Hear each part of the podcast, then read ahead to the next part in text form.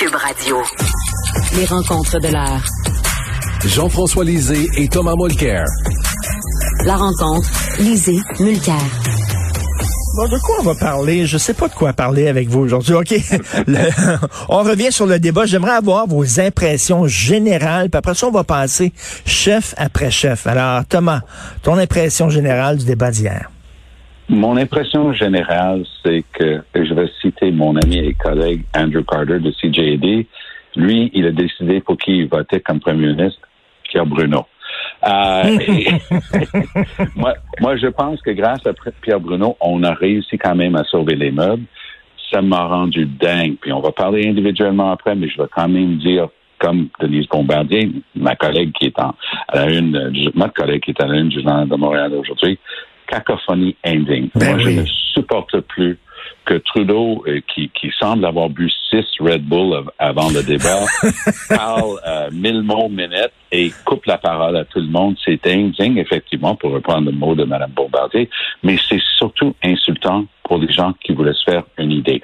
D'une manière générale, ce débat-là, moi, je pense que O'Toole a réussi à tirer son épingle du jeu. Je lui donne, comme à la boxe, deux points en avant sur Trudeau et euh, les deux autres euh, un peu en arrière.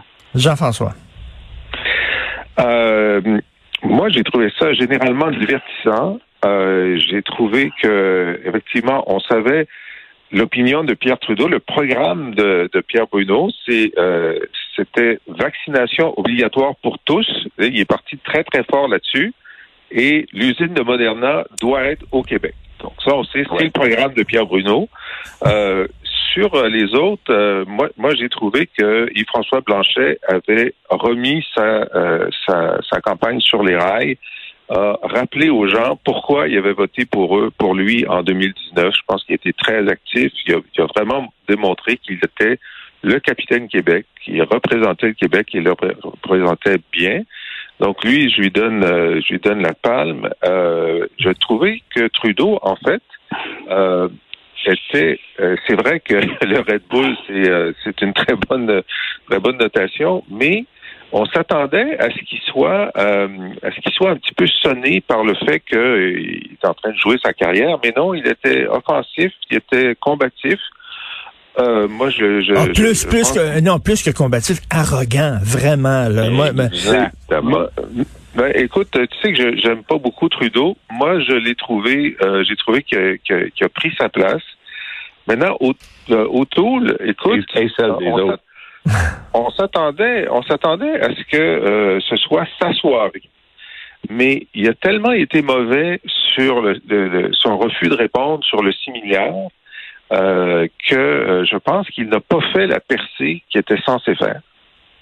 Ben, je reviens sur Trudeau, là. Euh, quand tu dis il a pris la place, c'est Tom qui dit il a pris la place des autres. J'aime bien ça, mais il me semble que quand c'est toi qui euh, qui s'en va en élection alors que tu aucune raison d'aller à l'élection, T'es pas arrogant comme ça, Tom. Il me semble que tu rases un peu plus les murs. Hier, là, il était. Est-ce qu'il a vraiment convaincu des gens de, de la pertinence d'aller en élection? Pas Non. sûr, moi. Et euh, euh, on a eu l'occasion d'en parler une couple de fois. Euh, chez nous, on a vraiment la chance d'avoir Léger qui sonde tout le temps. À travers le Canada, Léger sonde aussi, mais aussi une autre boîte qui s'appelle Nanos, qui fait un échantillon de 1200 personnes, 400 par jour, et ils élaguent les derniers 400. Ce matin, sonnette d'alarme dans le quartier général libéral, parce que selon le tracking de, de Nanos aujourd'hui, autour les conservateurs 35,7. Trudeau, les libéraux, 30,7. 5 points d'avance. Mais plus inquiétant pour eux autres encore, qui ferait le meilleur premier ministre? Autour, 31,1. Trudeau, 27,3. Oh! Aïe, aïe. Et pour cette question de l'arrogance, euh, et je suis complètement d'accord avec toi, Richard, sur cette question d'arrogance, n'est-il pas aussi une forme d'arrogance où tout m'est dû de M. Trudeau de dire pourquoi vous écouterez pas les, euh, vous écouterez les autres lors de ce débat? Vous m'avez, moi. Alors, moi, je vais parler quand c'est mon tour. Moi, je vais parler quand c'est le tour des autres. Moi, je vais parler par-dessus eux, autres s'ils sont en train de scorer un point. Ça va être une cacophonie, mais je suis Justin Trudeau. Ça m'est dû. que je prends la place de tout le monde. Et Mm. ça, je m'excuse, mais en termes de politique de communication, il y a le verbal et il y a le non-verbal. Puis le non-verbal, c'était tous mes dieux. Moi, je, je trouve que sur les vaccins et surtout sur les garderies, je suis d'accord avec Jean-François, sur les garderies, il était obligé il ne pouvait pas changer son fusil d'épaule, il ne pouvait pas faire comme Blanchette et faire un flip-flop à 180 degrés sur le tunnel et le troisième lien. Il dit non, moi, je, je c'est des crédits d'impôt, mais je vais parler avec le go, on va s'entendre. Il était obligé de dire ça. Mais c'était son moment le plus faible. Et sur les vaccins, Trudeau a quand même réussi à dire, ben, il y a juste 20% qui n'est pas vacciné, ce qui n'est pas tout à fait le chiffre, mais peu importe. Il dit, donc, on va pas les laisser dicter euh, la, suite pour tout le monde. Trudeau a scoré un bon point là-dessus. Là où j'ai trouvé qu'Autour était bon, c'était sur un couple de détails aussi. Quand il est allé sur la question de l'inconduite sexuelle dans le militaire, il dit, vous avez donné une augmentation de salaire General, au général Vance, tandis que vous saviez pertinemment qu'il était l'objet d'une enquête pour euh, mmh. son inconduite sexuelle. Et sur la langue, à, à mon grand étonnement, O'Toole était bon. Et regardant Trudeau, disant, ben, c'est ton père qui a amené la loi sur les langues officielles, mais c'est moi qui va le, le, peaufiner et le rendre bien.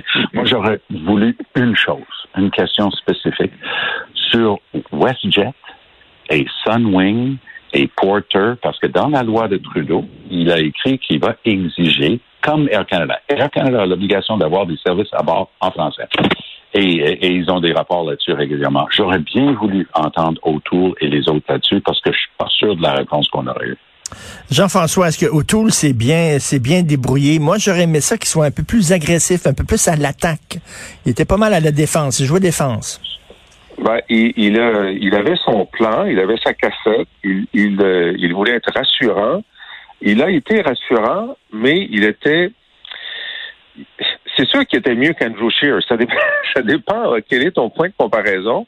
Euh, Andrew Scheer avait perdu l'élection euh, lors du débat en français, du face-à-face. Euh, O'Toole n'a pas perdu l'élection, mais euh, il s'est, il, devait briller hier. Les, Québécois devaient euh, se reconnaître en lui puis dire, ben finalement, il pourrait être un bon premier ministre. Alors, il leur a pas fait peur. Bon, ça c'est ça c'est bien. Il a rassuré.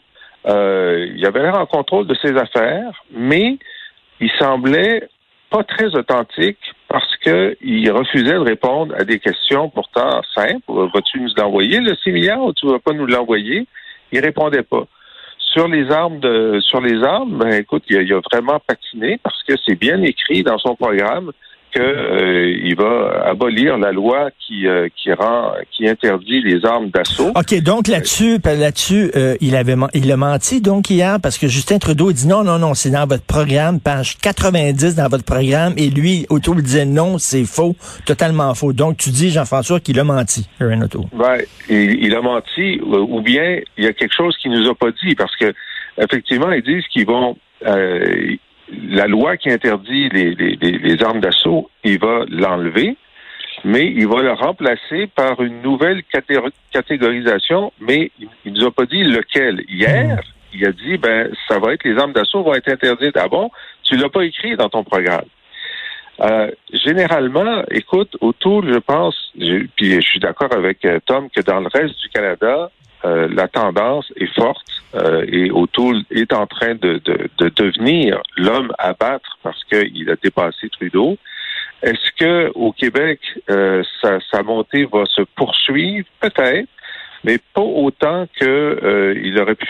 Il, ce serait le cas s'il avait mieux performé. Maintenant, je, je vais revenir sur un, un, un point précédent sur Trudeau. Écoute, le départ canon dans les premières minutes euh, la question est posée sur la vaccination obligatoire et euh, euh, Blanchet change de sujet et dit quelle est la pertinence d'élection. Et là, il met Trudeau sur la défensive complètement sur le fait qu'il ne devrait pas y avoir d'élection. Les autres chefs ont tous dit aussi qu'il ne devrait pas y avoir d'élection. Et quand Bruno est revenu sur le fait que euh, ben, qu'est-ce qui va se passer? Si vous êtes minoritaire, puis Trudeau dit ben ça, ça se peut qu'on soit encore en élection d'ici un an et demi, ben deux oui. ans.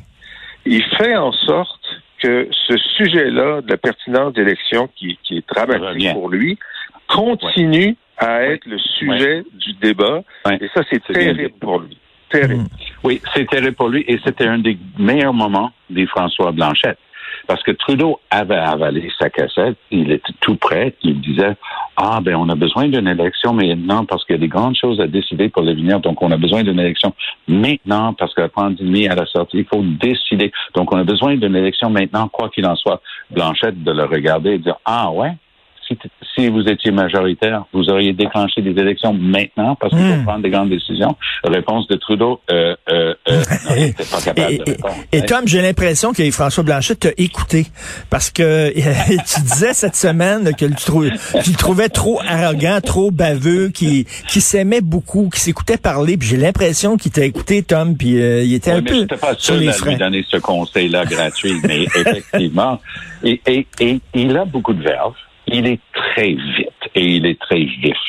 Donc, dès qu'il entend une connerie, il a le goût de répliquer, mais on voyait justement hier soir un sujet qu'il maîtrise, qui est les changements climatiques. Il connaît le sujet. Trudeau a réussi à le picasser avec ses décisions sur Anticosti puis sur le, la cimenterie mécaniste. Donc, ça, c'est une belle longue liste que les, les, écolos peuvent euh, fournir sur des, des euh, de, de Blanchette. Mais plutôt que de rester avec une ligne simple que le monde peut comprendre, là, il a pris le hameçon. Et ça, c'était une perte pour Blanchette parce que c'était un des seuls qui pouvait. Singh est bon là-dedans aussi. Trudeau, ça, c'est l'autre côté de la médaille de ce que Jean-François vient de dire. C'est-à-dire que c'est quoi la raison de l'élection, c'est quoi la raison de l'élection, mais l'autre côté de la médaille, c'est tu as eu six ans pour faire tout ça. Hmm. Tu as eu six hmm. ans pour faire quelque chose pour l'environnement et les changements climatiques. Tu n'as rien fait. Et, et ça, c'est un, un, un filon très riche à miner pour euh, les, autres chefs de parti.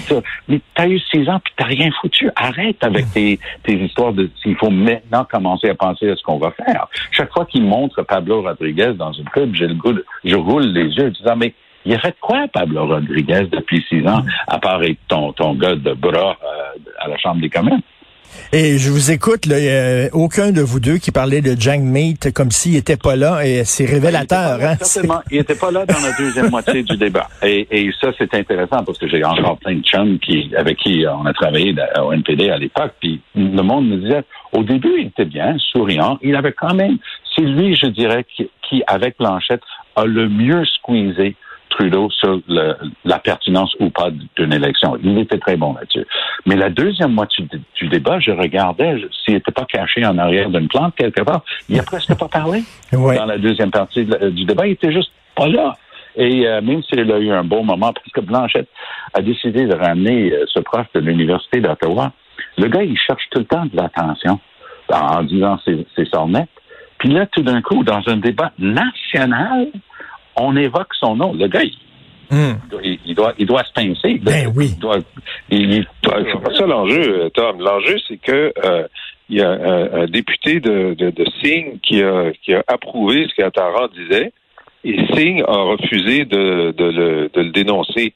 Et, le gars s'est jamais excusé. Alors c'est ça, c'est que c'est sur cette question-là du, des accusations de racisme et le fait que Singh personnellement a traité euh, le leader de, bloc de racisme et qui n'a pas voulu s'excuser jamais. Pour croire une seconde que les gens qui écoutaient ce débat hier soir, qui voulaient juste avoir de l'information pour se faire une idée pour l'élection, que le commun des mortels qui regardait ça savait qui était le professeur apparent de l'Université d'Ottawa. Ben, écoute, euh, ça a été pas mal dans les journaux, mais, mais ah, non, non, non, il faut quand même rester avec des trucs que le public est capable de suivre.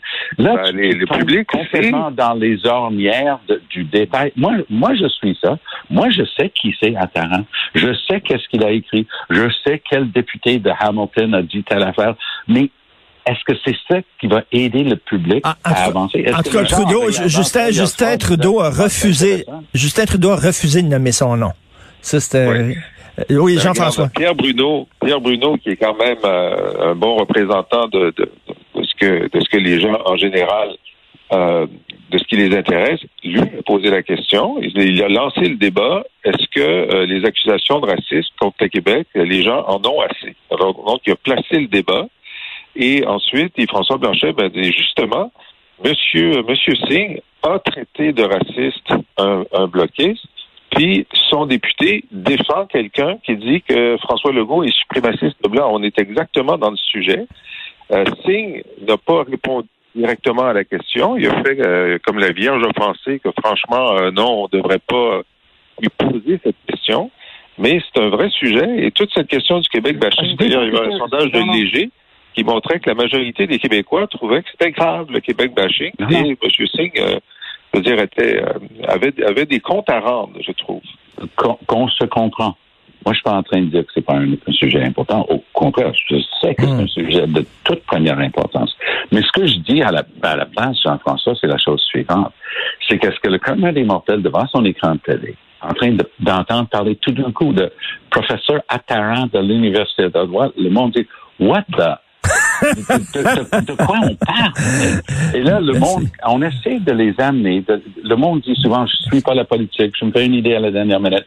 Là, quand, quand autour dit, hey, t'as donné une augmentation de salaire à un général qui était sous enquête pour inconduite sexuelle, là, le monde dit, ouais, c'est intéressant. Oui. Trudeau dit, hey, chèque de 6 milliards pour les garderies, euh, tu sais, est-ce que tu vas le donner ou pas? Il score. J'ai très hâte de voir euh, les, les, prochains. J'ai hâte de voir les prochains sondages au Québec pour voir si la balance aussi. a changé. Merci beaucoup, messieurs. On se reparle euh, la semaine prochaine, lundi. Bon week-end.